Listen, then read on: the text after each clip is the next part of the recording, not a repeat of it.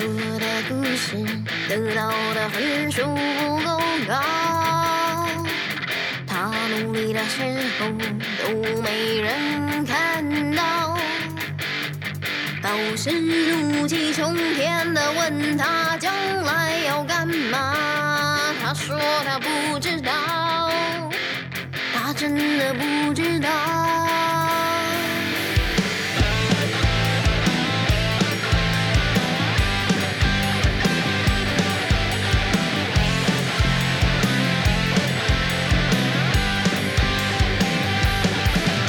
Hello，大家好，我是褶子。好，这一期呢是由我 solo 来跟大家呃聊一聊啊，梳理一下，分享一下这个西方马克思主义的整个理论脉络。但我们这里不是在讲这个学术史，我们是有一个简单的问题意识，就是西方马克思主义是如何对我们所面临的这个资本主义社会的一个总体性进行批判的啊？所以我们会以其中的批判批判理论啊，批判社会的理论作为一个线索啊，所以不会面面俱到。比如说。像哈贝马斯，然后萨特啊，这些我们就不太会去谈啊。呃，好，那我们先讲一个这个理论背景。呃，那么我们知道啊，就是在这个十九世纪七十年代之后呢，在马克思《资本论》中所描绘的那个自由竞争的资本主义呢，逐渐走向了这个组织化的资本主义啊，也推动了整个机器大工业的发展和资本的垄断和集中。所以呢，有。这个社会生产的情况啊，发生了一些变化。那么，同样的啊，在第一国际这个呃垮掉之后呢，新成立的第二国际啊，它秉持一种经济决定论啊，整个哲学的认识论呢，退回到了前康德的阶段啊，进行了就是进入到了一种啊关于资本主义危机的等待主义之中啊。那么，包括像以伯恩斯伯恩斯坦领导的这个修正主义或者说社民党啊，他们秉持一种改良资本主义啊。试图通过在体制内部啊进行这个政政党选举，然后进行改良式的这个啊政策啊等等，来修改缓和资本主义的危机啊。那么处就是处于这样一种啊经济生产条件的变化和这个全球左翼的这个局势变化啊，所以西方马克思主义呢也应运而生。当当然呢会受到这个俄国十月革命的影响啊。那么恰恰，呃，西马，呃，大家很多后来的人会认为啊，西马是，呃，不够激进的理论，但其实啊，西马恰恰是从列宁的理论当中汲取了这个资源啊，受到了启发啊，因为大家都看到这个，呃，俄国革命是因为列宁啊，他没有遵循一种教条主义的经济决定论式的等待主义，而是主动，呃，发掘或者动员无产阶级的阶级意识啊，他们的实践的主体性啊。呃，并且呢，看到了这个俄国作为一个落后的资本主义国家啊，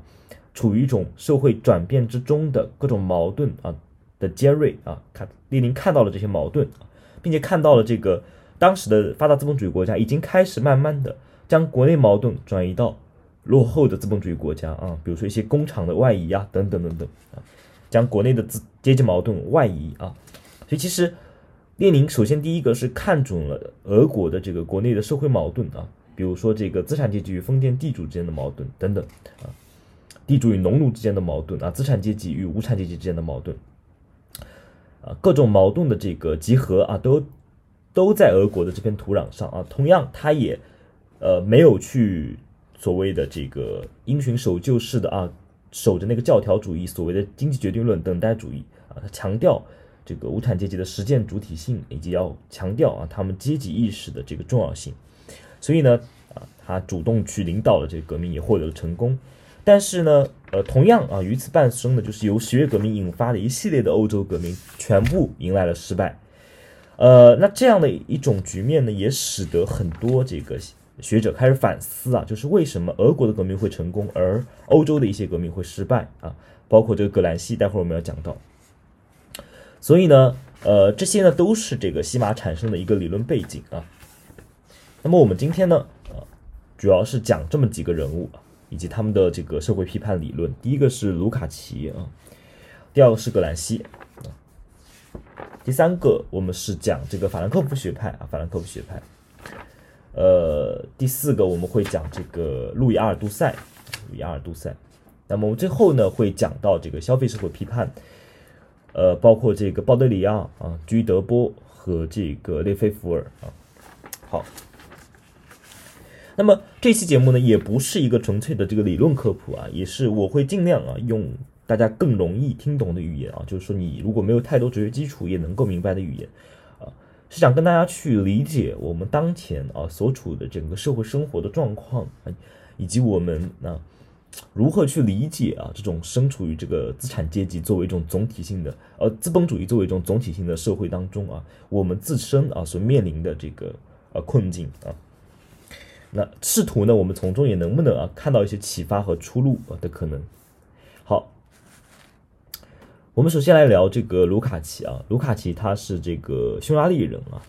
那么我们都知道的是啊，他的那本一九二三年出版的《历史与阶级意识》啊，一本文集，他开启了整个西方马克思主义的思潮啊。呃，所以卢卡奇经常被称为这个西方马克思主义之父啊。那么我们简单来说一下卢卡奇的生平和分期。那么在一九一八年之前呢，我们可以称他为前马克思主义时期啊。他大多的这个研究和出版关注在这个美学和文学批评上面。他出生于这个布达佩斯的一个犹太银行家家庭，所以也很神奇啊！大家可以去有兴趣研究一下啊，为什么很多这个马克思主义理论家他们自己出身基本上是资产阶级家庭，呃，所以大家可以去研究一下这个问题啊。那我们这边不多说，他先后修读了这个法学啊、国民经济学、文学艺术和哲学啊。一九零六年啊，在这个呃克洛茨瓦获得了法学博士，一九零九年在布达佩斯大学获得了哲学博士。啊，所以他是双博士学位。一九一二年到一九一七年呢，嗯，先后啊，在这个德国柏林、海德堡等地去攻读德国古典哲学和这个现代西方哲学，曾经师师从这个齐美尔和韦伯。那么我们会看到，在卢卡奇的理论当中呢，这个受到很呃受到了齐美尔和韦伯的很重要的影响啊啊，他是直接跟韦伯、齐美尔他们是有打交道的啊。那么也在这个时间段当中呢，和这个。另外一位啊，西马的理论家布洛赫成为了好友啊。呃，一九一零年出版了那本《心灵与形式》啊，然后一九一六年出版《小说理论》，也是他这个时期两本代表作。我们看他的第二个时期，一九一九到一九二九年啊，也是他真正开创西马的时期啊，我们也称为维也纳十年，他在维也纳的十年啊。那么也在这个时期呢，俄国革俄国十月革命的胜利呢，呃，给到了一个世界性的鼓舞，因此呢。这个卢卡奇所在的这个匈牙利呢，也在一九一八年十月爆发了武装革命啊，然后在十一月啊，这个成立了这个匈牙利共产党。那么卢卡奇本人呢，在一九一八年的十二月加入了匈牙利共产党啊，投身革命啊，所以他不仅是一个理论家，也同样参与到了革命实践当中。一九一九年，匈牙利苏维埃共和国成立啊，卢卡奇出任这个主管文化和教育的人民委员啊，但是啊，很快啊，到八月。这个匈牙利苏维埃共和国就被推翻了，所以革命很快就在啊五五个月之内宣告失败。那么卢卡奇也因此呢流亡到了维也纳啊，流亡到了维也纳啊。这个时期呢，在维也纳他主办了这个刊物《共产主义》，开始了他的理论转向啊。一九二三年出版了这个著名的文集，就是我们刚刚谈到的《历史与阶级意识》啊。呃，但是呢，当他出版这个文集之后，遭到了这个。呃，共产国际啊，包括这个很多其他的共产党呃党内的这个批评。一九二八年啊，他化名为这个伯鲁姆啊，给匈牙利共产党起草了这个新的纲领啊，提出要建立以资产阶级民主为基础的无产阶级和农民的民主专政。这个纲领我没有去仔细看过，所以大家有兴趣可以看一下。但是我们看这个表述啊，就觉得有点怪啊，就是资产阶级民主为基础的无产阶级和农民的民主专政。啊，这个表述有点怪啊，所以在因因为这个纲领呢，被这个共产国际啊，这个直接斥责为啊社是社民党的取消主义啊，嗯，因为基本上我们看这个表述也能看出，他基本上就是在保留一个呃资本主义的这个政治制度。那么在第三个阶段啊，是他一九三零年到一九四五年，因为这一系列的批判呢，他开始逐渐远离政治啊，在这个苏维埃。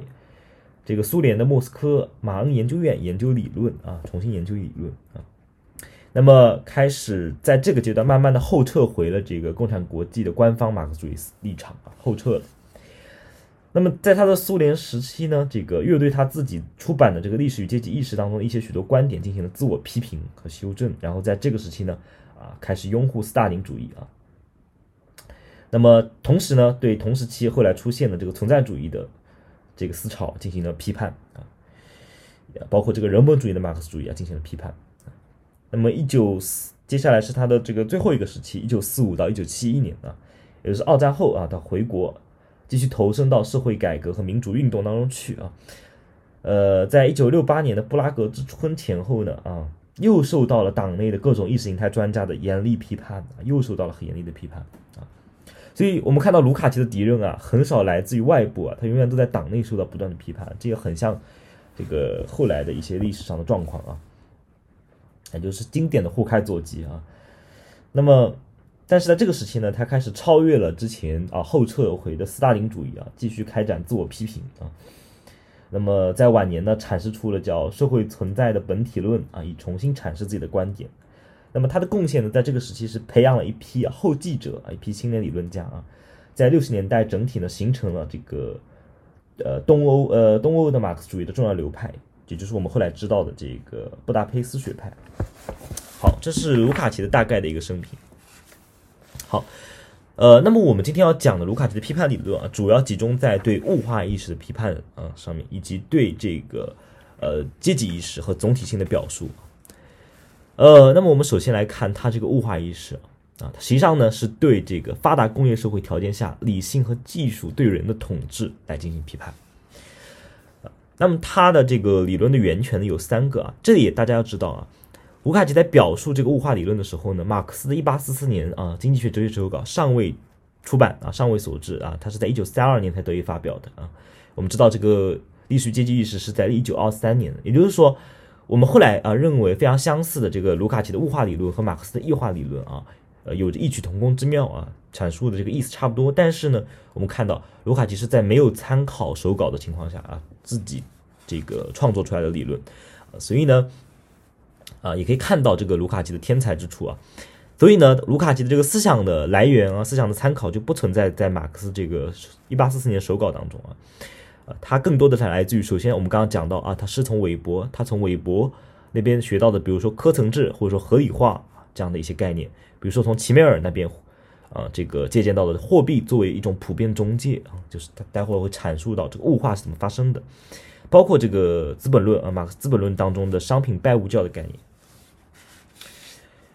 好，那我们先来谈谈商品拜物教啊。我们简单从《资本论》开始谈啊，商品拜物教。那么马克思在《资本论》中说呢，商品形式将生产者同总劳动的社会关系，啊，反映成了存在于生产者之外的物与物之间的社会关系。劳动产品成了商品，成了可感又超感的物。哎，也就是说，啊，我们简单来在这个通俗来说，就是说什么意思呢？就是这种发达的商品经济的结构啊。它具有的一种这个是是以一种物的关系来掩盖人的关系的本性啊，劳动力呢本身变成了直接变成了商品啊，物的关系成为了一种主导性的社会关系。就社会关系，我们讲社会关系是肯定是人和人的关系，但是呢，啊，马克思就讲啊，这个在商品拜物教的资本主义社会下面啊，这个社会关系其实会被物来中介啊，变成了物和物的关系。待会我们来展开讲。那么我们具体来展开讲啊。那么卢卡奇所讲的这个物化与物化意识到底是指什么啊？到底是指什么？我们看第一，我们分几个层面啊，分四个层面来讲。好，第一个层面啊，首先是嗯，人的活动与人相对立啊，人的活动与人相对立，什么意思呢啊？啊，本来啊，这个人的活动、人的劳动作为某种不依赖于人的啊，客观的，呃。这个呃说说错了，本来人的劳动，我们的劳动在黑格尔的描述中呢，啊，是我们啊，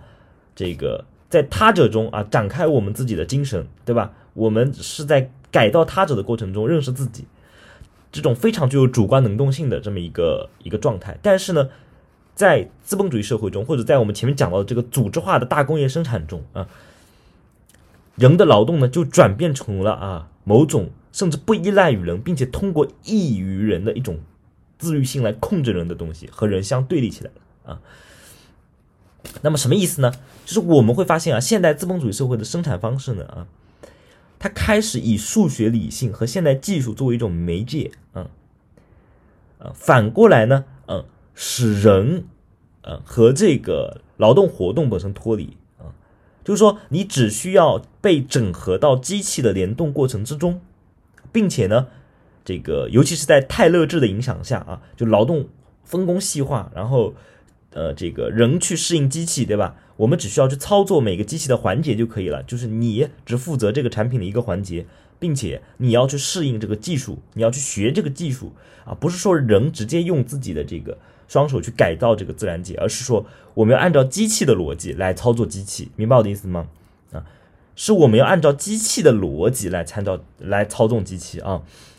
那么一切都要围绕机器的运行的合理性而展开，就是说人反过来啊。要去被机器操纵啊，是我们看起来是人在使用机器，实际上呢是机器在使用人，人要去符合机器它自身的运转的合理性啊，并且呢使整个劳动分解为了一些抽象的局部操作啊，将整个工作机械化、碎片化啊，然后变成了可以被计算工作量的一个计算过程。好，那我这是第一个层面，第二个层面是人的意识的物化啊，人的意识的物化，什么意思呢？就是我们当进入到这样的生产线之后呢，我们人们反过来越来越意识到，我们自己的活动要去适应自律性的这种技术结构，因为技术它是自律的，它不依赖于人的，它只要机器被发明出来以后，它就是按照机器自身的规定性、合理性去运转了。所以反过来，呃，我们人的意识呢，哎，越来越要内化，或者说你不得不啊，就是说我们的主观意识要去符合这个生产过程啊。所以呢。技术在生产过程中越来越占据主导作用，我们人的思想也好，我们的劳动本身也好，都要去符合技术的要求啊。那么反过来说，我我们继续进一步说啊，人的心理上哦，因为你要你要去真的能够操作这个机器，愿意去操作这个机器，要学会操作这个机器，所以我们心理上呢，首先要承认这个劳动过程的合理性，你才能够去做，对不对？所以呢，这个卢卡奇就说啊，这种合理的机械化直接推行到了工人们的灵魂里啊。甚至人们的心理个性和整个人格啊相分离啊，然后这种人格被客体化，以便能够被整合到这种系统里去啊，然后全部能够被计算啊。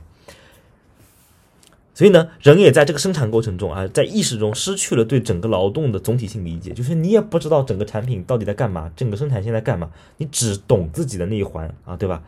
啊，只懂自己的那个劳动环节，只懂自己对那一环节机器的操作啊。所以说，第二个就表现在我们的意识对这种机器合理化的一种认可。那么第三个表现是啊，人与物以及人与人之间关系的物化，就是我们刚刚讲的关系的物化啊。那么，呃，马克思在讨论这个商品拜物教的时候就讲过了，随着商品交换的普遍化啊，原来作只作为直接使用对象的物被打上商品的面纱，也就是说，物啊，它以什么方式存在被改变了。以前呢，是因为物自身的质性，就质和量嘛，我们区分一个量变质变，那个质和量，物不再由于它自己的质而存在啊，而是作为商品存在，并以货币来表现自己。就是说，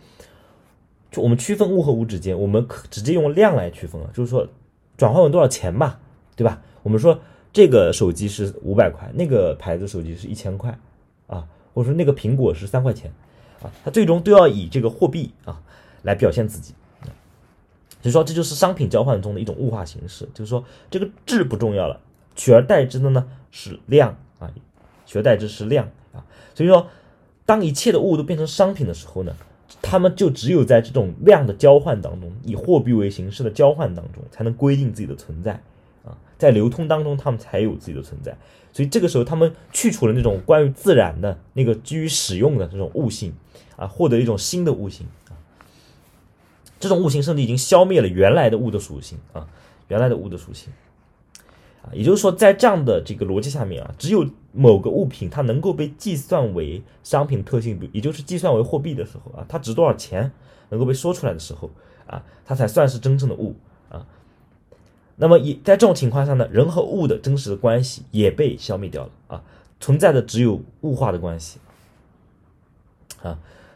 就是说，物只有通过商品的性质才能表现自身，才能存在啊。那么本质上呢，呃，那么接下来就是说第四个啊，第四个表现就是总体性社会途径的消失，也就是说这种商品交换的普遍化和社会分工的这种逐渐的细化，使得整个社会结构本身被划归为不同的领域，人的活动也被变成了一种局部的片面的活动，这个我们刚才讲过了，对吧？啊，大家都这个社是指的整个社会的总体结构变得孤立啊，划归为各种各样的局部啊。比如说这个现代科学的发展，也把各种学科越切越细，对吧？都变成了一个局部的领呃研究，所以人们对整个现实的总体的把握就越来越难。那也就是说，人们很难再从总体上、从主观的行为、主主观的角度来出发来把握这个世界了啊！人们对这个世界的理解和把握，只能在自己所操控的这一亩三分地上，在这个物化意识的水平上面。所以我们可以看到啊，这个这种总体性的丧失啊，也是这个资本主义社会的一个。重要的特征。那么卢卡奇再次提出的解决方案是什么呢？那既然这样的话，啊，那我们怎么办呢？对吧？那他就说了啊，他后面我们要讲的第二个话题就是说，总体性啊和阶级意识的关系啊。他说恢复一种总体性啊，那么要靠什么？要靠这个无产阶级的阶级意识啊。那么他在这里区分了这个呃资产阶级和无产阶级在这样的整个物化的。呃，这个整个社会被物化的状态下面啊，他们不同的处境啊。那么他认为啊，资产阶级呢，它直接就和资本的生产条件连为一体，处于一种直接的统一当中。也就是说啊，资产阶级的个体呢，啊，他在这个过程中感受到的是自己的自由，是一种基于主体的自由啊，他很难感受到那种啊异化的感觉啊，他就是一直在这种社会关系的再生产和意识形态再生产中循环啊。他觉得自己是很有主观能动性的，所以他不太感觉到物化意识啊，因为他啊，他的他在这个生产关系当中，他的主客体是统一的，啊，他是老板对吧？掌握生产资料的人啊，他不用到机器上把自己变成一种商品啊，把自己变成生产的一个环节对吧？他不用经受这一切，所以他感觉不到这种物化意识，他也感觉不到他和别人的关系异化成了物和物之间的关系啊，他总觉得自己是自由的。啊，所以呢，这样的客观条件都限制了啊，这个资产阶级产生他们的阶级意识啊。但是无产阶级不一样，因为无产阶级是直接赤裸裸的作为客体被纳入到了生产过程之中啊，就是你首先你是生产的一个环节，你是甚至同时你也是生产的工具，对吧？你是操作机器的工具啊。所以说，对于无产阶级来说，他自己又是商品又是工具啊，所以他的主客体是分裂的啊，他不是作为一个。充分主观的主观能动的人啊，在进行这个总体性的劳动的啊，他自己变成了生别人生产的环节，变成了一个商品啊，所以呢，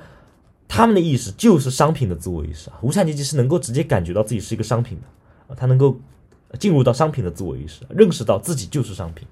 那么在这样的情况下，卢卡奇就认为啊，啊，如果你能够啊有这样的这种物化意识产生，认识到自己就是商品，你就容易去摆脱刚才讲到的这种商品代物教啊。但是其实我们在这里也可以打上一个大大的问号啊，就是我们现实中看到的，就是啊很多这个无产阶级啊，或者说工人、劳劳劳工啊，他们仍然认为自己是这个啊这个这个社会当中自由行动者的主人啊，他们仍然意识不到自己就是商品被出卖，他们仍然意识不到自己就是被别人利用的工具啊，所以这里面啊这个从呃阶级意识啊到这个摆脱商品拜物教到这个意意识的觉醒啊。中间怎么跨越这个鸿沟啊？怎么跨越这个鸿沟？其实这是卢卡奇想当然的问题啊，就是我们现实告诉我们，这边并不是那么容易过渡过来的啊。那么我们还是回到卢卡奇的语境啊，还是把他的语境讲完，对吧？那么他就认为啊，原来处于客体位置的无产阶级就会倒转为一个主新的主体啊，重新成为存在的尺度啊，获得真正的总体意识，然后这个时候啊，历史在这边生成啊，就是能够获得一种革命的意识啊。那么我们刚刚也留下了一个问题意识啊，实际上呢啊，在后来的这个现实当中，哎，或者是在葛兰西的理论当中，实际上啊间接的回在回应这件这个我认为的这个裂缝啊，这个断裂。那我们就这个顺利的过渡到这个葛兰西啊，安东尼奥·葛兰西啊，他是这个意大利共产党的创始人和领袖之一啊，所以这我们看到卢卡奇和葛兰西，他们同样既是理论家又是革命家啊。那么，格兰奇直接提出了实践哲学的构想。哲学不是一种思辨的游戏，必须要投入到啊现实的这个实践当中去啊。因此呢，他他也将这个哲学直接转变成他的实践啊。他组织了这个工厂委员会和反法西斯运动啊，来领导各种各样的无产阶级的革命实践啊。那么我们也是简单的来分几个阶段来讲一下他的生平啊。首先，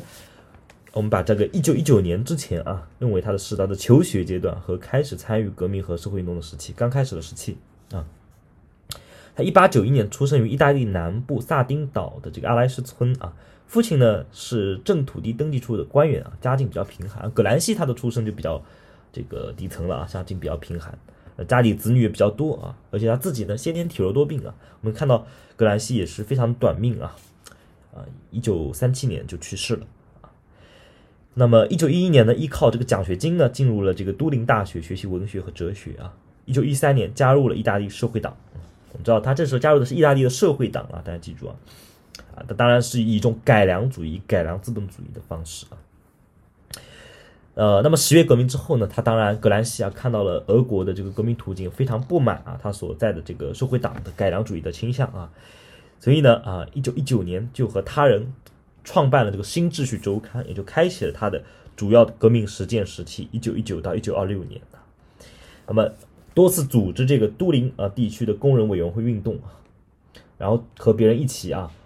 开创了这个意大利共产党，开创了这个反呃这个领导这个反法西斯的斗争啊。那么一九二四年啊，这个被任命为这个义工的总书记。呃，很不这个很不幸的是啊，在一九二六年呢，被这个法西斯这个当局逮捕啊，被判处了二十年的徒刑。但是呢，他只有在这个狱中啊活了一年就去世了。那么他最重要的一本著作《狱中札记》，也就是在这个时期在狱中写下的。呃，那么我们回到刚才卢卡奇的问题域啊，就是说，这种啊人人们是如何从感受到被物化啊，感受到被异化，然后觉醒为摆脱商品拜物，叫唤唤醒这种关于无产阶级的一种共有的阶级意识，这个东西是怎么达成的？呃，我们会觉得这个卢卡奇并不能使我们幸福啊。我们看到的现实如此，对吧？那葛兰西呢？呃，他面对着他自己所领导的革命的失败，欧洲革命的普遍失败，但十月革命却胜利了。那葛兰西就从这里去分析问题的根源，到底为什么啊？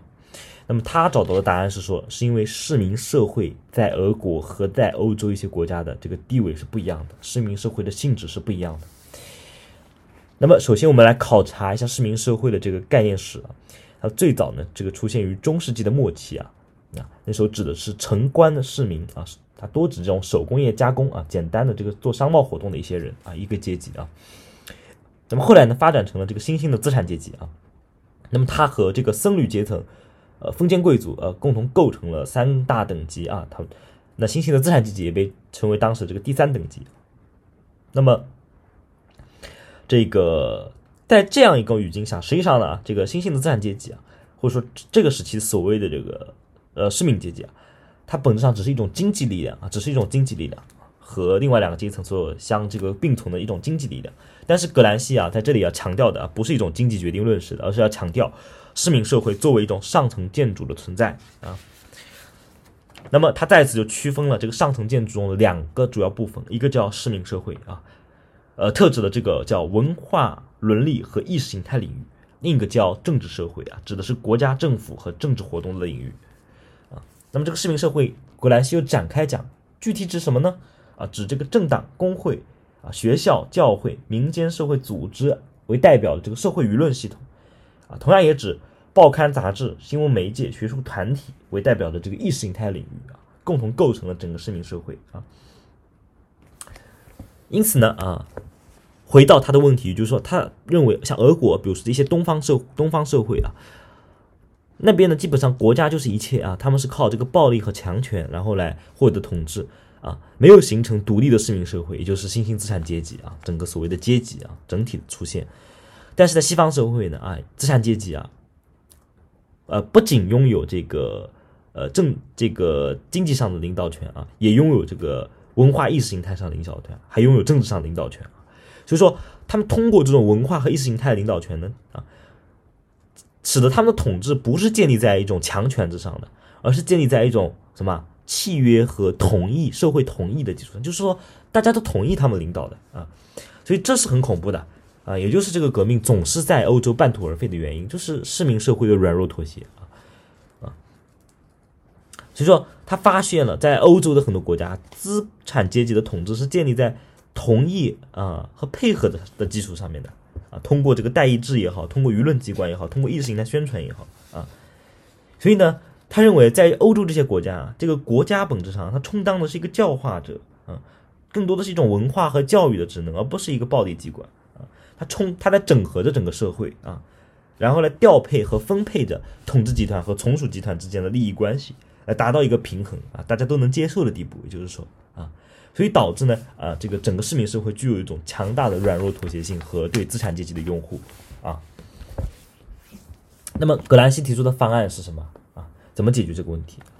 他就强调了一个概念，叫有机的知识分子啊。呃，他认为啊，有机知识分子应该充当的不仅是一个雄辩者。而是一个，他讲了，就是说，当下我们需要知识分子和过往那种文绉绉的啊，搞学院研究知识分子，提出了不同的要求啊，要不仅要这个是一个雄辩者，而且要是个建设者和组织者啊，并且要是个坚持不懈的劝说者啊，并且他认为这种这个群众的组织啊，不是一一蹴而就的，我们必须要打那个长期的这个阵地战啊，要逐步的夺取，它叫文化领导权啊，也就是说。我有机知识分子要作为这个活跃分子啊，去民间啊和人民群众打成一片啊，要组织起人民群众啊，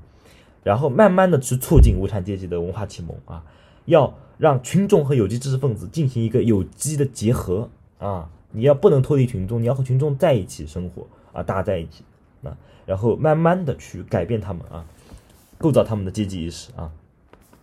那么逐渐。在这个土壤的基础上培育出一个啊拥有无产阶级普遍的文化领导权的一个土壤，这样我们才有可能去推翻资产阶级的统治啊。那么这样一种路径啊，我想啊，这个我们现在啊也有一些人他试图在做这样一个路径啊。所以其实很多人，呃，不知道大家知不知道，就是这个 B 站上面这个魏明子，其实很多人不太理解他这个公益活动啊，他到底是指向一个什么啊？实际上我我的初步判断啊，就是基本上是走的葛兰西这个路线，就是说。以有机知识分子他自己讲了一个那个呃灰尘和露珠的理论嘛，就是说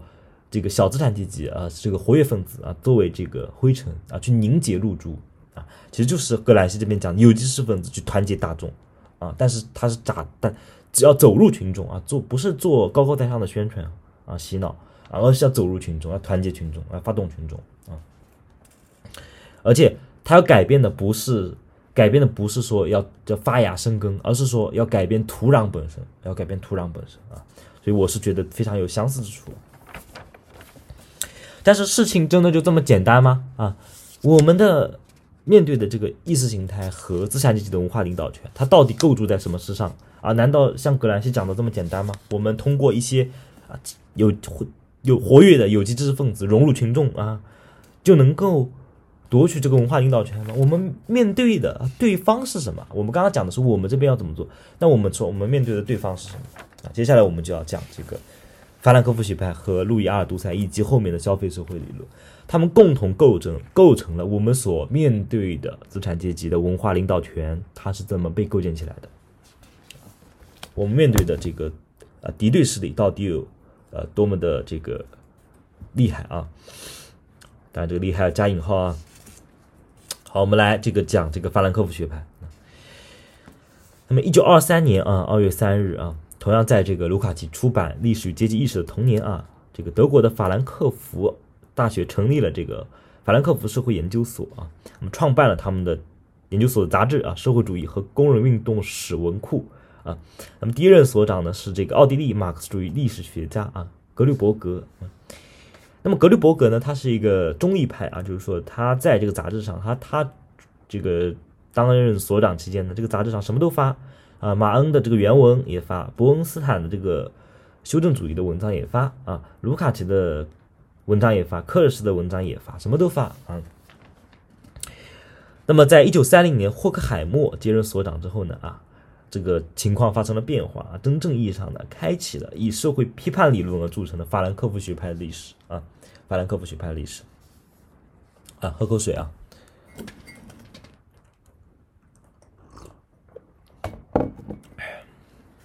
那么，在这个一九三零到一九四九年的这二十年间呢，也可以称为这个法兰克福学派的美国时期啊。那那么这个时期呢，这个以霍克海默啊为领导的这个法兰克福学派呢，他这个建立了啊社会批判理论为导向的明确方向啊，要做的是这个以整个人类的全部物质文化和精神文化为对象，来揭示和阐释作为社会成员的个人的命运啊，和对整个资本主义社会进行一个总体性的哲学批判和社会学批判啊。呃，但是呢，这个研究，呃，这个霍克海默这个担任所长不久呢，在一九三三年呢，法西斯上台，我们也知道啊，由于又由于这个研究所啊，这好多成员，大部分成员都是这个犹太人啊，所以只能被迫迁往美国啊。那么这个研究所先后隶属于这个哥伦比亚大学和加利福尼亚大学。那么在这一时期呢，比较有这个代表性的著作就是这个霍克海默和阿东诺合著的这个启蒙辩证法，待会儿我们也是要重点来谈到这本书。那么。呃，第三个时期，也就是一九四九到一九六零年代末啊，那么这个二战之后这个重回西德，对吧？那么这一时期也是他们的巅峰期啊，进一步强调辩证法的否定性和革命性啊，对发达工业社会进行一个全方位的批判啊，那么深刻揭示现代人的异化、现代社会的物化结构。这个时期最代表性著作就是阿多诺的《否定辩证法》啊，代表这个西方马克思主义的逻辑转向啊。那么。最后一个阶段就是一九七零年啊，到之后晚期就解体啊。现在还留下这个哈贝马斯，但其实哈贝马斯呢，基本上已经背离了最初的法兰克福学派的传统了啊。好，我们来讲啊，我们主要是讲这个批判理论和文化工业批判啊，呃，工具理性批判和文化工业批判，就是说我们啊面对的整个文化意识形态或者文化领域啊。所谓的资产阶级，格兰西讲的建立起的文化领导权，到底是啊这个通过什么东西建立起来的？那么我们首先来简单说一下批判理论和之前的理论有什么不同啊？呃，在方法论上呢，它反对啊自然科学式的经验主义的归纳法啊，就是以多的经验归纳到一的规律这种，也反对啊。不进行历史性规定的逻辑推演啊，以一个原初的定律推演出多啊，就是这种正统马克思主义的经济决定论啊，他们都反对这两种啊，他们要这个反对这种啊这个科学分工论啊，反对去历史化的研究啊，也就是说他们自己呢啊要强调这个逻辑思辨啊，强调批判理论啊，强调这个从规定性展开分析，但是呢必须要切入具体的历史语境啊，具体的历史的情况、历史关系进行考察啊。同样呢，呃，强调思辨方法的重要性啊，不强调这个经验归纳啊。同时呢，要强调个体和总体之间的辩证关系啊，既不呃经济决定论式的认为社会总体啊有其自在的规律决定了一切，个体无能为力，也不认为个体是全能的啊，就是能够这个完全不顾这个总体性情况啊。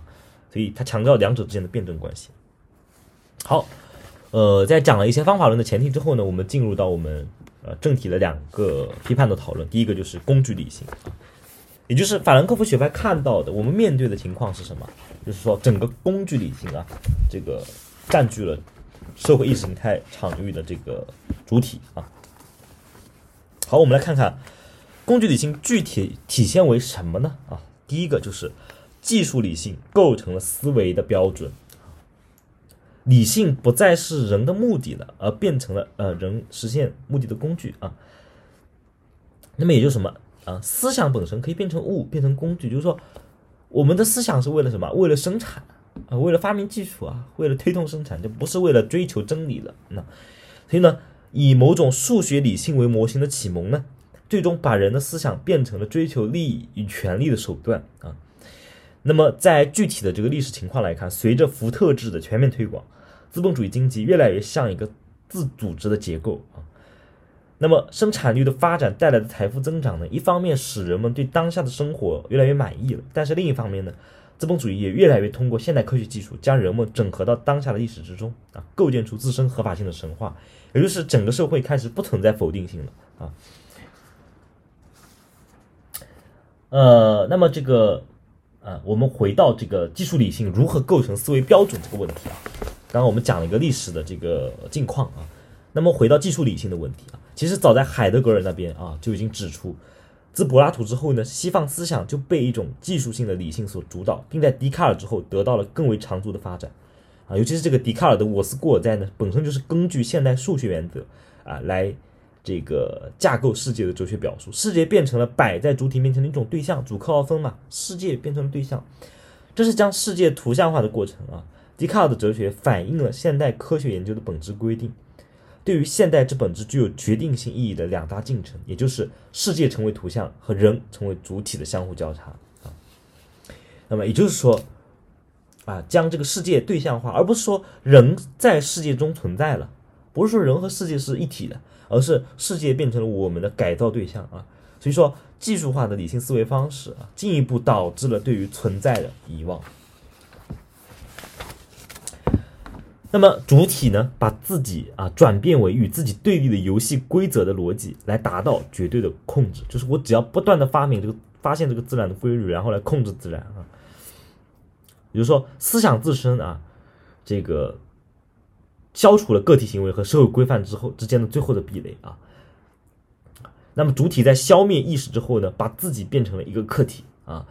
也就是说，我自身啊也可以成为理性的一个环节啊，我自身啊主体自身啊变成了这个工具理性的一个环节啊，我们尤其要强调是工具理性啊，比如说我也可以作为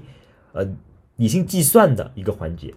我也可以变成一个有目的的生产工具啊。我也可以在数学中被计算成生产生产活动的数字啊，那么这个时候呢，呃，人反过来，我们前面已经讲过，这个在卢卡奇的批判中，人已经变成了机器的附庸啊。那理性呢？所谓人的理性，本质上也变成了服务于经济利益的工具，甚至人自己被自己的理性计算了进去啊。我们自己把自己算进去了啊，被卖了还数钱啊。喝口水啊。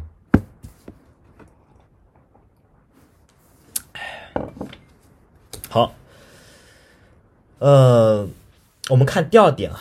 工具理性还体现在什么地方啊？就说，技术理性合乎现代资本主义内在要求，科学已成为现代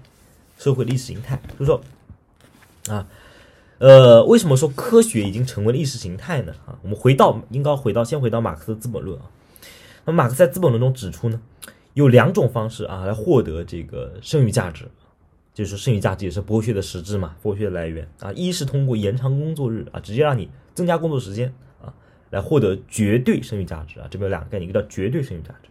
这个很好理解。第二个是通过提高生产率来获得相对剩余价值。那么当延长工作时间受到限制，大家会爆发工人运动嘛，对吧？也爆发了这个我们之前讲过很多运动，欧洲的这个革命运动。那怎么办呢？那就通过科技的发展来提高相对剩余价值，就是说绝对剩余价值我剥削不动了啊，怕你们不干，对吧？那我就通过提高生产率来剥削相对剩余价值啊。那么霍克海默和阿多诺呢，就在这指出啊，技术是知识的本质啊，它它的目的不再是生产概念和意象，也不是理解后的愉悦，而是方法。这方法尤其特指剥削他人劳动的方法，是资本的方法，也就是提高。通过技术提高生产率、生产效率，然后来获得相对剩余价值，哎，获得更多的相对剩余价值啊。技术越发展，劳动的分工呢就会越来越专门化，对吧？机器越精密了嘛，啊，人就会越来越依附于整个劳动过程。也就是说，技术理性反过来变成了政治的合理性。这些生产设备，它不仅决定社会所需要的职业技能和态度，而且决定个人需要的声望。也就是说。我们想想职场发展，我们现在甚至在这个社会中，我们一讲到个人发展，讲到人生，我们讲人生规划，甚至都想不到别的。我们人生规划基本上就被直接等同于什么职业规划啊？你的受教育的经历，你的个人的这个这个精神的成长，都会被划归到职业规划的目的论当中啊。就是说，你要学什么专业，对吧？你要大学里上什么专业，看什么书啊？这个你的思想要受到什么样的改造啊？都要服务于你的这个最后的工作，你的分工。啊，所以它不仅是决定着说一个生产上面的你被异化，同时在政治上面啊，也就是说在你个人的这个人生的政治参与和个人的发展上面啊，也被规定好了，也被规定好了啊，包括你认为什么是重要的，你的个人的声望啊，也要获得通过你的职业来获得，嗯，所以说整个技术的进步呢，就囊括于这个统治框架里边啊，一切的社会行为都可以变成技术行为，就是说你比如说你去工作啊，别人要问你掌握了什么技术啊，大家。这个办公软件会不会用啊？P 图软件会不会用了？视频软件会不会用了？对吧？会不会做表了？懂不懂经济分析了？对不对？啊，计算机的这个代码会不会敲了？对吧？那也就是说，我们这个时候反过来就变成了我们要去自我物化，就是说我们要逼着自己去学这些东西啊，去适应机器啊，适应技术对我们的要求啊，适应电脑对我们提出的要求，就是说电脑它有代码，对吧？那我要就业，那我得学什么是编程，对吧？现在少儿都开始学编程了，非常离谱啊！其实这种人的自我物化已经到了什么地步啊？五岁开始就要自我物化啊，反过来已经变成了一种统治关系啊。那我们看第三点啊，那么人呢，在这个过程中纯粹变成了一个形式理性的执行者啊，这个就是这个呃科层制啊，这个韦伯所讲的这个科层制啊。任何事情呢，都有这个规则和法则和所谓的工具理性来支配了啊。那么，呃，我们讲到这个自由竞争的资本主义变成了组织化的资本主义啊，就是说这个一个企业内部它会专门分工啊、分部门、分组织，对吧？我们现在大家上过班的都知道啊，啊人，那么我们的价值、我们的分工啊、我们要做的事情啊、我们个人的价值衡量标准，都要按照这种呃区分层级的这种体系的原则来校准啊。所以呢，人呢只是哎。被变成了各种各样的这个课程制当中的要素啊，以专业啊、规章制度啊这些东西来确定啊你的位置啊，来确定你的位置啊。人只是这个机构当中的一个执行者啊，你只是这个公司当中的一个执行者，对吧？我们发现我们就是个螺丝钉，对吧？也就是通俗来讲的话，好，我们来讲第四点啊，啊，也就是人的异化和价值理性的失落啊，人的异化和价值理性的失落啊，你知道。我们的理想呢，就在这样的一个社会状态中，再也不是充分的实现理性和真理了，充分发挥我们自己的潜能了，实现自由了，而是我们每天都要盘算的，就是怎么和这个机器过程协调一致。啊，也就是比如我们焦虑，哎呦，我要考个研呐，我得学点什么呀，学点技术呀，哎呀，我得我得怎么学点这个职场攻略啊，啊，因为呢，我们在这个生产过程中，我们已经倒过来了，我们已经不是主人了，我们反过来要去。啊，合乎这样一种工具理性，我们要去主动的自我物化啊，让自己变得成为一个合格的产品，进入到生产线当中啊。所以说呢，这个我们也不知道啊，活着到底是为了什么了啊。好，我们接下来讲这个文化工业批判啊。那么一方面啊，它这个生产和这个政治领域中啊，对人们啊。进行这个工具理性这个改造啊，另一方面呢，在文化领域中呢，啊，他也是啊下了狠功夫啊，下了狠功夫啊，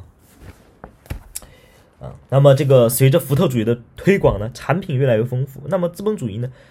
要去解决这个生产与消费之间的鸿沟啊，我生产过剩了，没人买，这怎么办呢？要推动消费啊，呃，那么同样我们要讲到一个技术的进步啊，它这个这个电视啊、电影啊、广播啊，那个时候啊，都在这个时候。大家发展啊，包括杂志啊，那么这些技术呢，也就成为了广告业的一个土壤啊，广告业的一个土壤。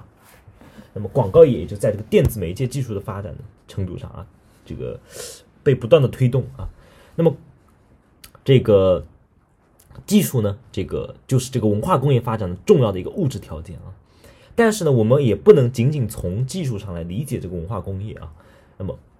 那么这个文化工业，我们要看，我们如果单从这个媒介来讲啊，电这些电子媒介、广播啊、电视啊这些东西啊，他们离不开电力公司，对吧？电力公司呢离不开银行啊，所以呢，实际上啊，是银行啊推动了整个现代金融资本的发展啊。也就是说，文化工业之所以会出现啊，为什么直到这个二十世纪文化工业才出现，或者说它的发展，正是因为在资本的或者说技术的发展下，资本权力的推动下。文化才能够按照工业的模式去生产和管理啊，技术的合理性才支配了文化生产的场域啊。也就是说，首先有这样的资本主义生产方式，文化才能够被工业化啊。那么，资本主义本身呢，就是一个消要去消除事物差别，形成统一性的社会啊。那么，呃，比如说我们前面讲过了，商品交换层面的统一啊。这个使用价值你没法比，但是我们都可以把它转化成货币，对吧？变成了一个量的规定性啊啊。那么还有我们前面讲到这个生产的统一化啊，对吧？流水线啊，流水线批量生产、标准化生产，一个模子、一个模具，你就只要操作就可以了啊啊，因为这样可以更好的去进行商品交换、批量生产。那么接下来就是我们要讲的文化意识的统一化啊。那么本雅明呢，率先在这个机械复制时代的艺术作品中啊。对这个复制机械复制技术的产生啊，对艺术作品的这个影响做出了这个判定啊。那么是他又说，这个机械复制技术呢，使得艺术作品失去了特定历史情境的规定性，艺术作品的灵韵开始消失，失去了它的这个这个这个原来的那个基础啊，这个艺作为艺术的基础啊。那么，尤其是照相机的产生呢，使得艺术可以无限的被批量生产啊。这个推荐大家一个纪录片啊，约翰伯格的《观看之道》啊，在 B 站上有啊。啊，这就是大众文化的生产方式，就是复制、批量生产啊。那么原作已经不重要了啊，所以说艺术作品的自主性啊消失了啊。那么大众呢，或者说人们呢，对艺术作品的这个观摩啊，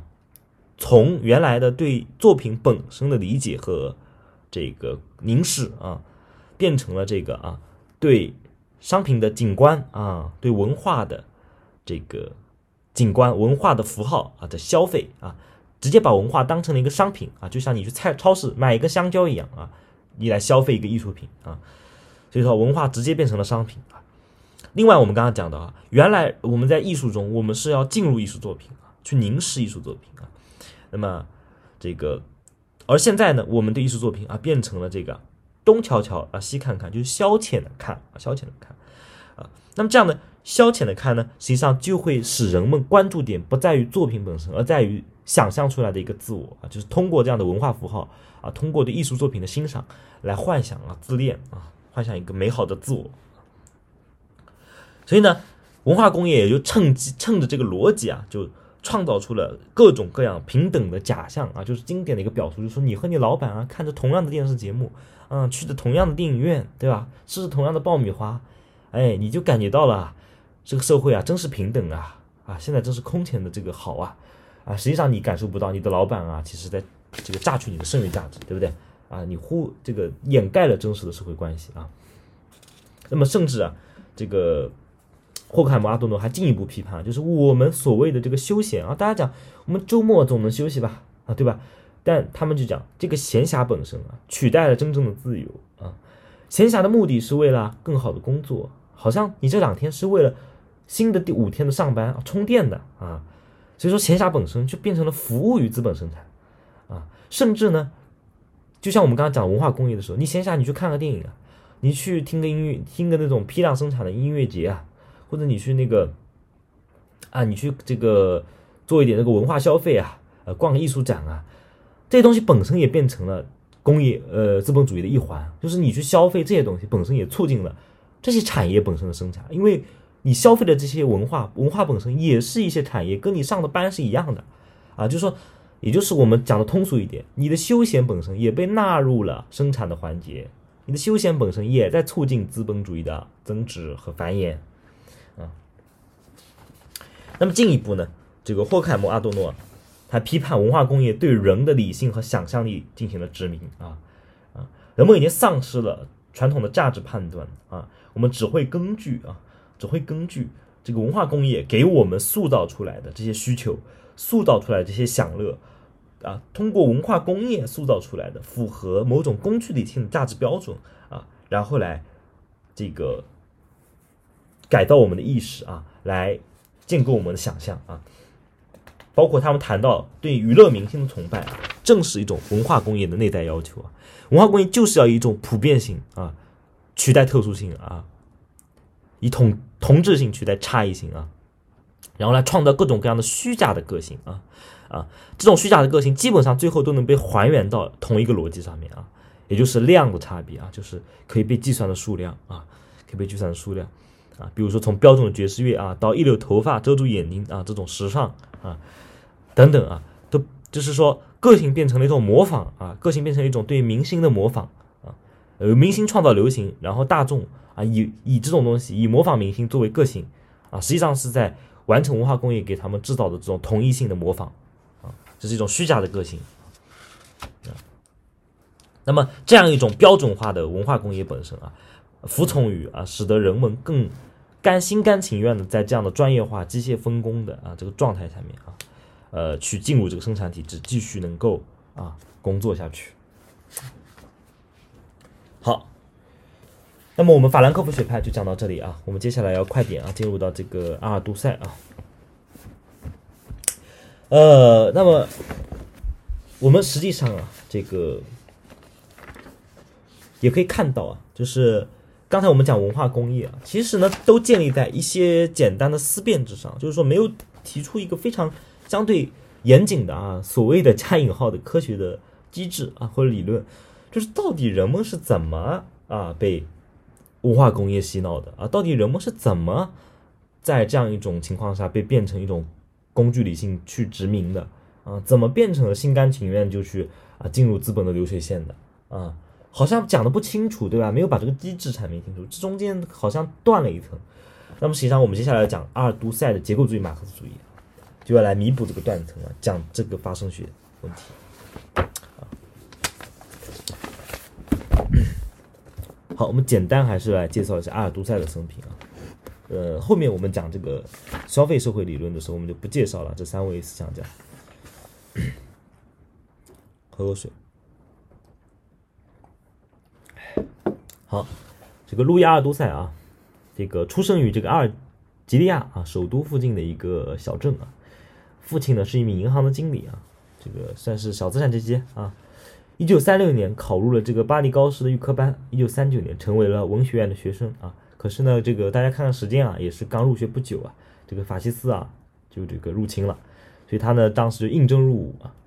那么随军这个驻守这个布列特尼半岛，一九四零年被俘啊，直到这个战争结束才获释。所以他有好多年的这个集中营生涯啊。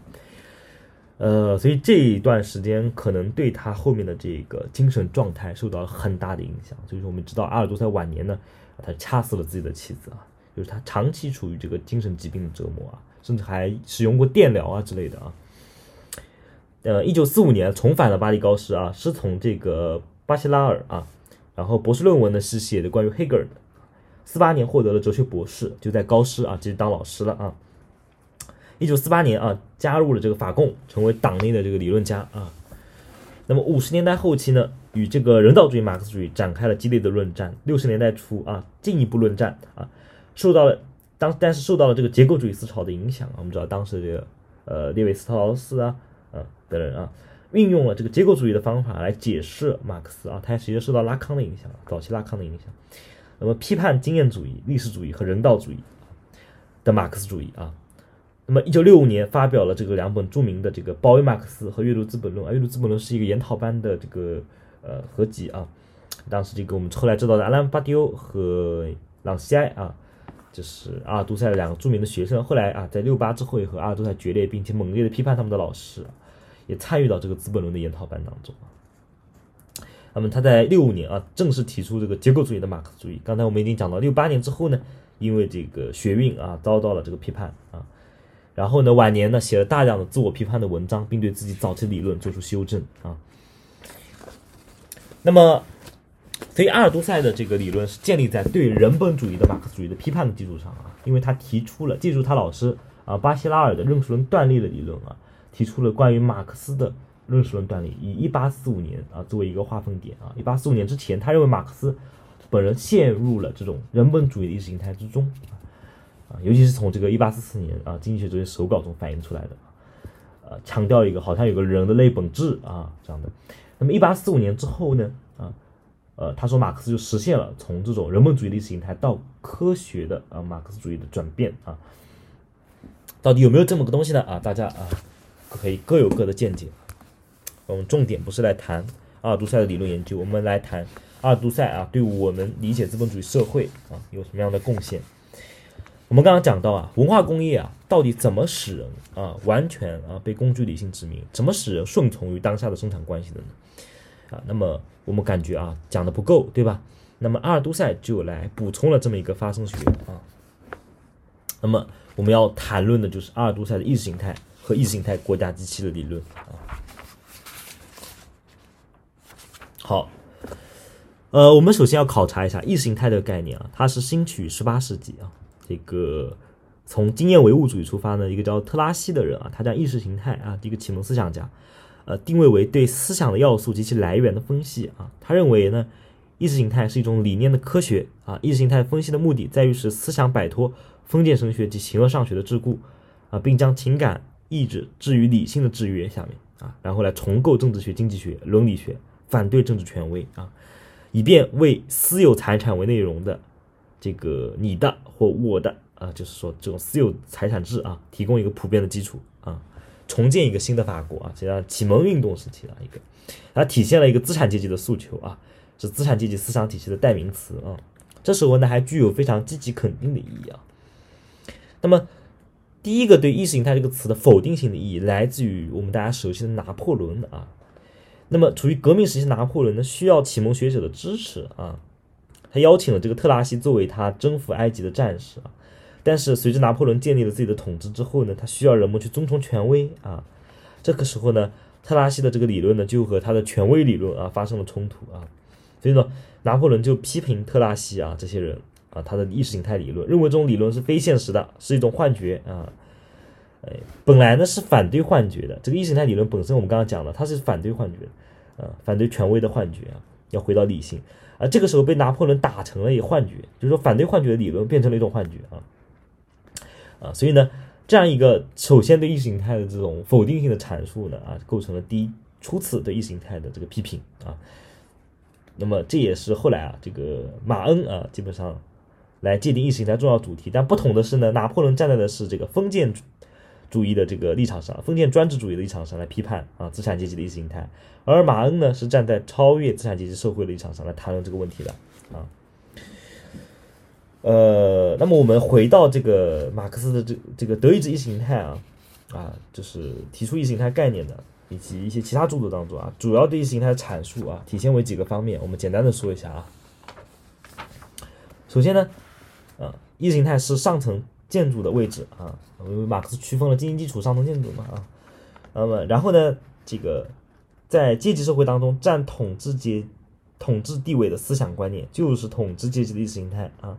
那么，统治阶级为了强调自身的合法性呢，往往会将自己的思想观念和自己的生活基础分离开来。啊，并且将它普遍化，啊，要把要把它普遍化成所有人的这个观念啊，也就是说，这就是意识形态运行的根本特征。也就是说，什么叫意识形态呢？统治阶级把他们自己的思想观念啊，变成大家的思想观念啊。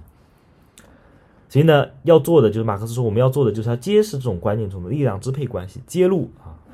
它内在的统治的本质啊。另外呢，马克思认为啊，这个意识形态具有颠倒性和虚假性的特征啊。一种意识形态往往颠倒的去反映社会生产过程和自身的生产环境啊。那么意识形态这种颠倒性呢，马克思认为恰恰是由颠倒的现实构建出来的啊。因为我们以前前面讲过了，商品拜物教它就是这个资产阶级社会现实的一种颠倒的反应啊啊。而这个颠倒呢，来就来自于资本主义社会生活啊。比如说这个物的使用价值与交换价交换价关价值的关系的颠倒啊。交换价值取代了使用价值啊，成为了统治地统治一切的地位啊啊，也就反过来啊，使得啊生产啊不再是为了人们的衣食住行，而是为了追求更多的剩余价值啊，为了资本的积累啊。另外一个颠倒就是物和人关系的颠倒，对吧？我们前面讲过了这个物化关系啊啊，反过来变成了这个呃机器啊对人的活的劳动的奴役啊，所以说整个社会在马克思看来都是颠倒的啊。那么意识形态就是对这种颠倒的社会关系的反应，嗯。那么阿尔都塞认为呢，啊，就是说他进一步去呃批判和发展马克思意识形态理论啊。他说意识形态呢是具有独特逻辑和独特结构的表象啊（括号就比如说形象啊、神话观念或者概念的体系啊），它的特定的社会历史中存在，并作为历史而起作用啊。啊，那么。也就是说啊，阿尔都塞这个意识形态，它不仅仅是讲这个资产阶级社会的意识形态，而是建构人们的这种呃社会的这种呃表象体系的整个一个东西都是意识形态。也就是说，在共产主义社会也会有意识形态啊，就说意识形态是不可能被消灭的啊啊。那么，但是呢，阿尔都塞讲，那你要看这个意识形态啊，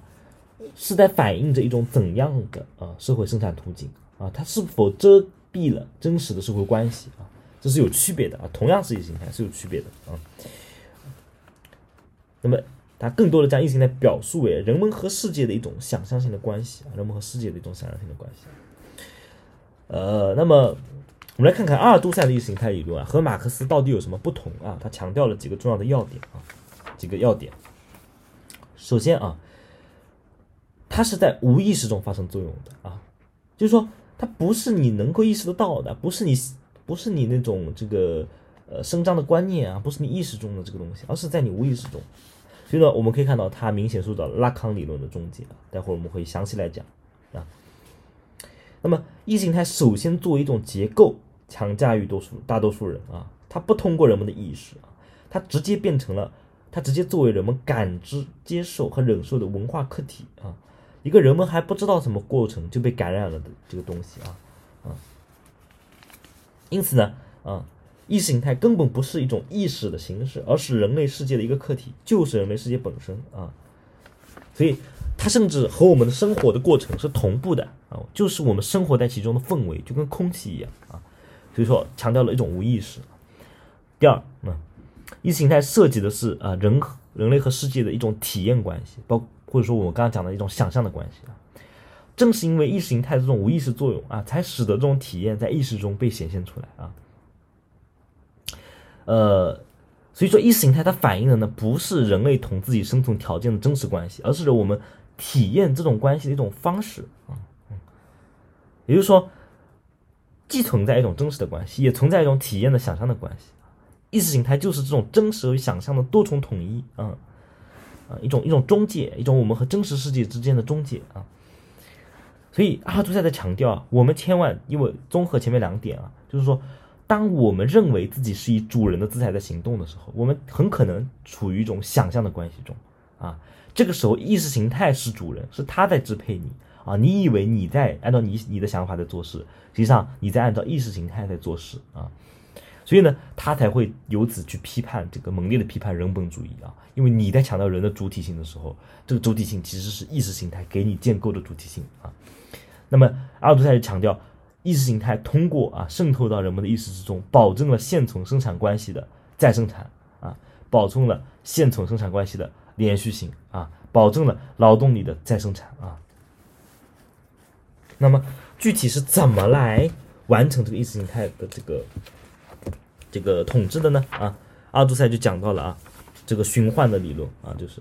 意识形态呢，它是有它的载体的啊。它是有它的物质载体的，它是有它的呃物质基础的啊，它不是一个纯粹观念性的东西，就是说，是意识形态是个体是被意识形态传唤为主体的啊，这个传唤通过什么呢？通过意识形态国家机器的仪式啊。那么我们先来讲一下这个传唤啊是怎么发生的，我们要讲一下阿尔都塞改造的拉康的理论啊，这拉康讲了。我们关于主体的概念呢，是一种幻觉和想象啊，那么也就是它的镜像理论，主体在镜像之中呢，通过一种想象性的关系来实现自己的认同啊，那么这种认同本身就是一种异化和分裂啊，我们将象征层面的主体通过想象变成我们的自我，什么意思？就是讲，就是什么意思呢？就是我们实际上我们认为的理想自我啊，或者说我们设想的理想中的自我，实际上是我们把象征领域的或者说资本主义。呃，符号体系里面的东西内化成了我们自己的自我认同啊。比如说，你说你想当一个老师，是因为你想当一个老师呢，还是那个象征领域告诉你当一个老师是体面的啊，是应该的，是值得追求的啊，是你要做的啊？你把那个东西内化成了你自己的理想。啊，比如说你想当一个大明星，是因为你真的想当一个所谓叫明星的东西呢，还是因为你小时候看了那个电视剧啊？你通过了这个电视剧，你对里面的明星有一种想象性的认同啊？你想象起来好美好呀！哎呦，这个明星生活真好呀！我也想当一个明星，长大我也想出道啊！实际上你就是这个时候把一种象征性的资本主义符号系统内的东西内化成了自己的想象自我、想象性的认同啊，自我认同。那么反过来，你就会通过这个东西去追求这样的东西啊。那么反过来呢？阿尔都塞还强调啊，你不仅会用这个东西来想自己，你还会用这个东西来想别人啊，你还同时会用大他者或者说叫这个象征系统的欲望，或者说用资本主义啊他想要的这个东西去衡量别人啊，就是说我们不光啊异化自己，我们还异化别人啊，就是你会用这个眼光，用大他者的目光，用资本的目光，用这种增值的目光去审视别人。你有的时候真我看不起这个人，这个人学历太低了。这个时候是因为你看不起这个人，还是因为这个你内化了资本社会中说学历低的人就不行啊，学历低的人就不配跟你讲话？你你是用了这种目光内化到你自己眼中去看别人啊，实际上你也会把别人当做是这样一个啊，在这样的目光中审视的主体啊，就说你是意识形态的载体，你自身承载着意识形态啊，实践着意识形态啊，包括你按照你想象出来的这个认同啊，去这个实现自己啊，也是在实践这样的一种意识形态啊，但是我们却一直啊，想象性的认为是我们自己在决定自己啊，实际上。我们在执行的是大他者的命令，我们在执行的是那个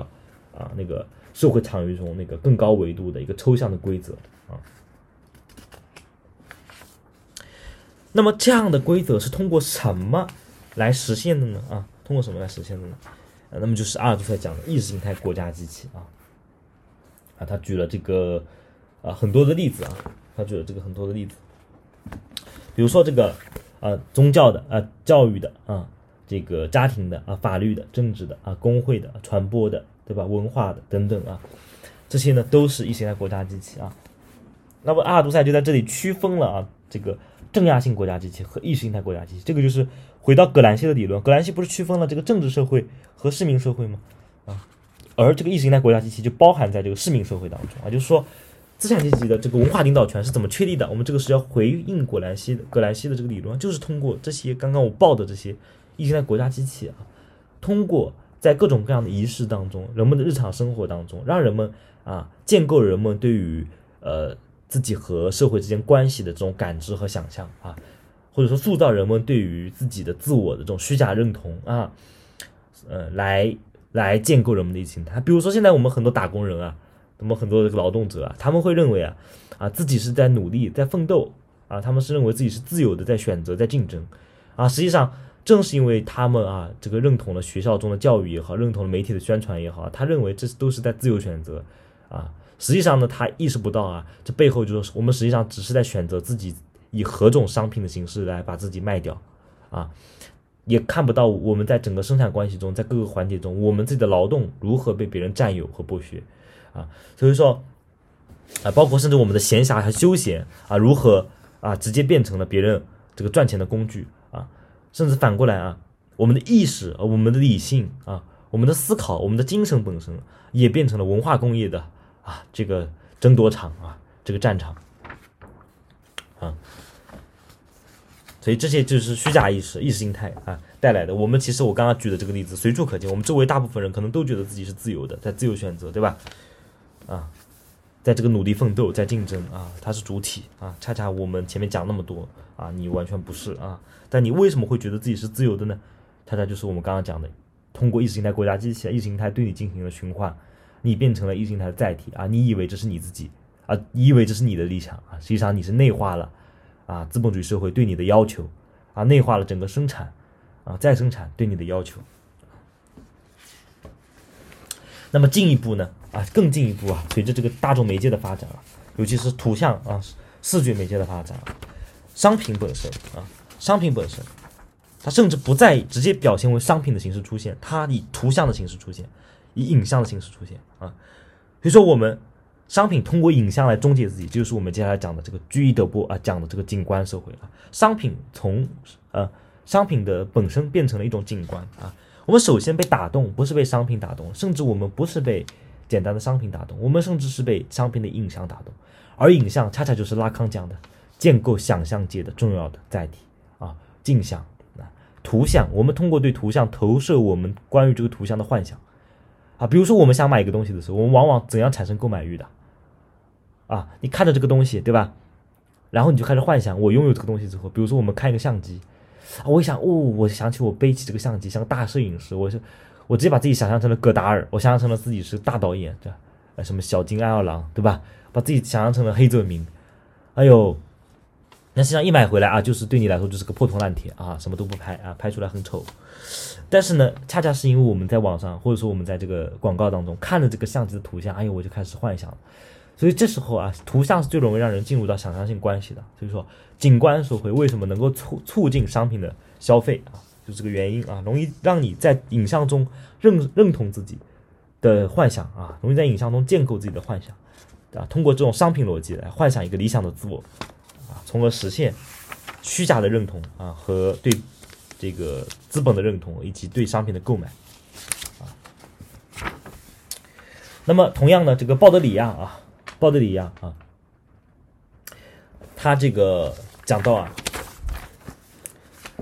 消费呢本身变成了一个符号学的游戏啊，消费本身变成了一个语言学的游戏。我们知道这个所需要的语言学啊，讲了这个呃语言能指或者说猫为什么是猫，就只是因为猫不是狗，就说语言和就是说这个实实我们指代这个物和我们这个词语之间是任意指派的关系啊，只是因为词和词之间的差异，所以说词语只有在差异网络中才有它的意义。那么鲍德里亚进一步提出说，我商品也只有在物的体系当中也才只有它的意义。实际上，我们买的不是商品本身的使用价值，而是商品什么，在整个商品社会的象征体系当中所处的位置。就为什么你买手你买包一定要买 LV 的包，你不买你个楼下五十块钱的牛皮包？啊，是因为你 LV 的包在整个物的象征体系中，它有一个啊所谓的这个名牌时尚的位置，定位了一个高端奢侈品的位置啊，在这个符号体系中，通过语言啊。通过符号对这些东西进行一个标定啊，认为它叫什么高端奢侈品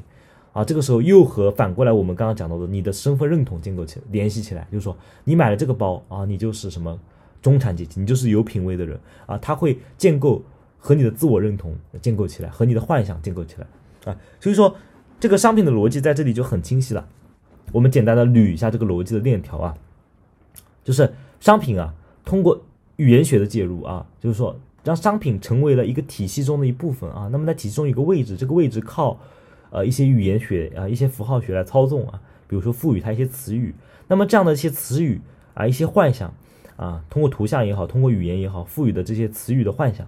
然后连接到我们自己对自己的自我认同的幻想和想象上面啊，最终是我们通过购买商品来完成对自我形象的构建啊，对自我的认同啊和享受，所以呢。呃，在鲍德里亚之后呢，就是说，呃，他认为啊，这个我们的消费本身啊，已经不是在消费商品了，我们就是在消费商品背后的那个语言建构起来的神话，我们就是在消费商品背后的广告词，我们就是在消消费商品背后啊，这个那个符号意义啊。那么更进一步的这个呃，另外一位这个马克思主义理论家亨利列菲弗尔，他讲到这个我们的日常生活本身啊。啊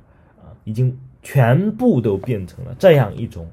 异化的存在啊，全部变成了这样一种啊幻觉的主体主导的啊整个异化的存在啊，就是我们的工作生活、私人生活、休闲，全都纳入到了消费和生产的行动当中啊。工作的时候我们在生产，作为流水线的拧螺丝的一个环节啊；生活的时候啊，我们在购物啊，我们在购物啊，我们在通过这个广告。景观啊，给我们语言啊，给我们构建的这个幻觉，来想象自己啊，想象自己啊，通过商品的购买来完成这种自我的想象啊，甚至呢更进一步啊，列菲弗尔说，我们的日常生活中的具体经验本身啊，都被一种规划了的经验啊所替代。就是说，你的你们好，大家好好想一想，我们每天做的事情啊，是不是都是已经被设计好的？甚至我们的消费啊，我们去哪玩？对吧？KTV 啊，电影院啊，看什么样的电影啊，听什么样的歌啊？我们打开网易云啊，首页给我们推什么样的东西啊？打开哔哩哔哩啊，给我们推什么样的视频啊？好像一切的一切，就是我们的经验本身，我们的非常朴素的日常经验本身，都是被规划好的。我们一出门，满眼的就是广告牌，对吧？一抬头，这个店面上面的各种广告牌，大屏幕、电子屏幕啊，弥漫在整个城市之中啊。我们的我们的所有的经验本身的具体的经验本身，全都被一种规划好了的经验所替代啊，就是一种你是一个全方位无死角的全景的啊这种规划和控制啊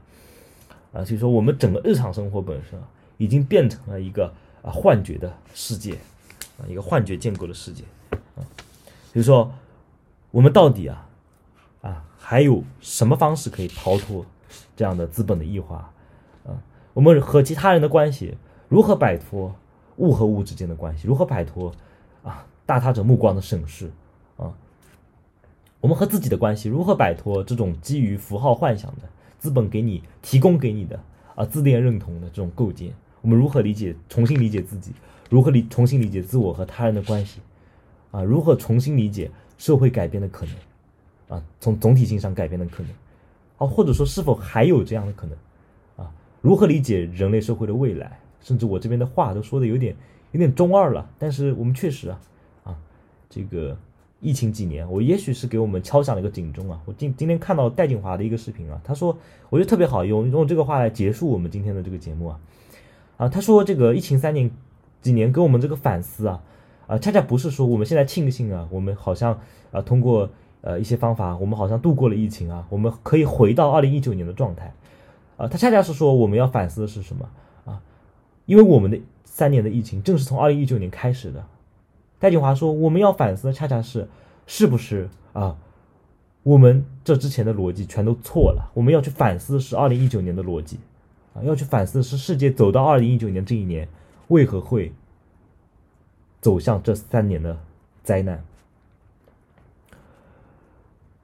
恰恰这个时候，是不是我们可以真的可以停下来啊，反思自己啊，反思整个经济生产也好。”啊，社会生活也好，啊，反思整个我们的意识领意识形态文化领域也好，啊，在二零一九年的基础上，我们能不能有可能去拐个弯？啊，所以呢，我觉得这个问题也是在希望在节目的最后啊，留给大家的，也是留给我自己的。我们今天的节目就到这里，我们下期再见，拜拜。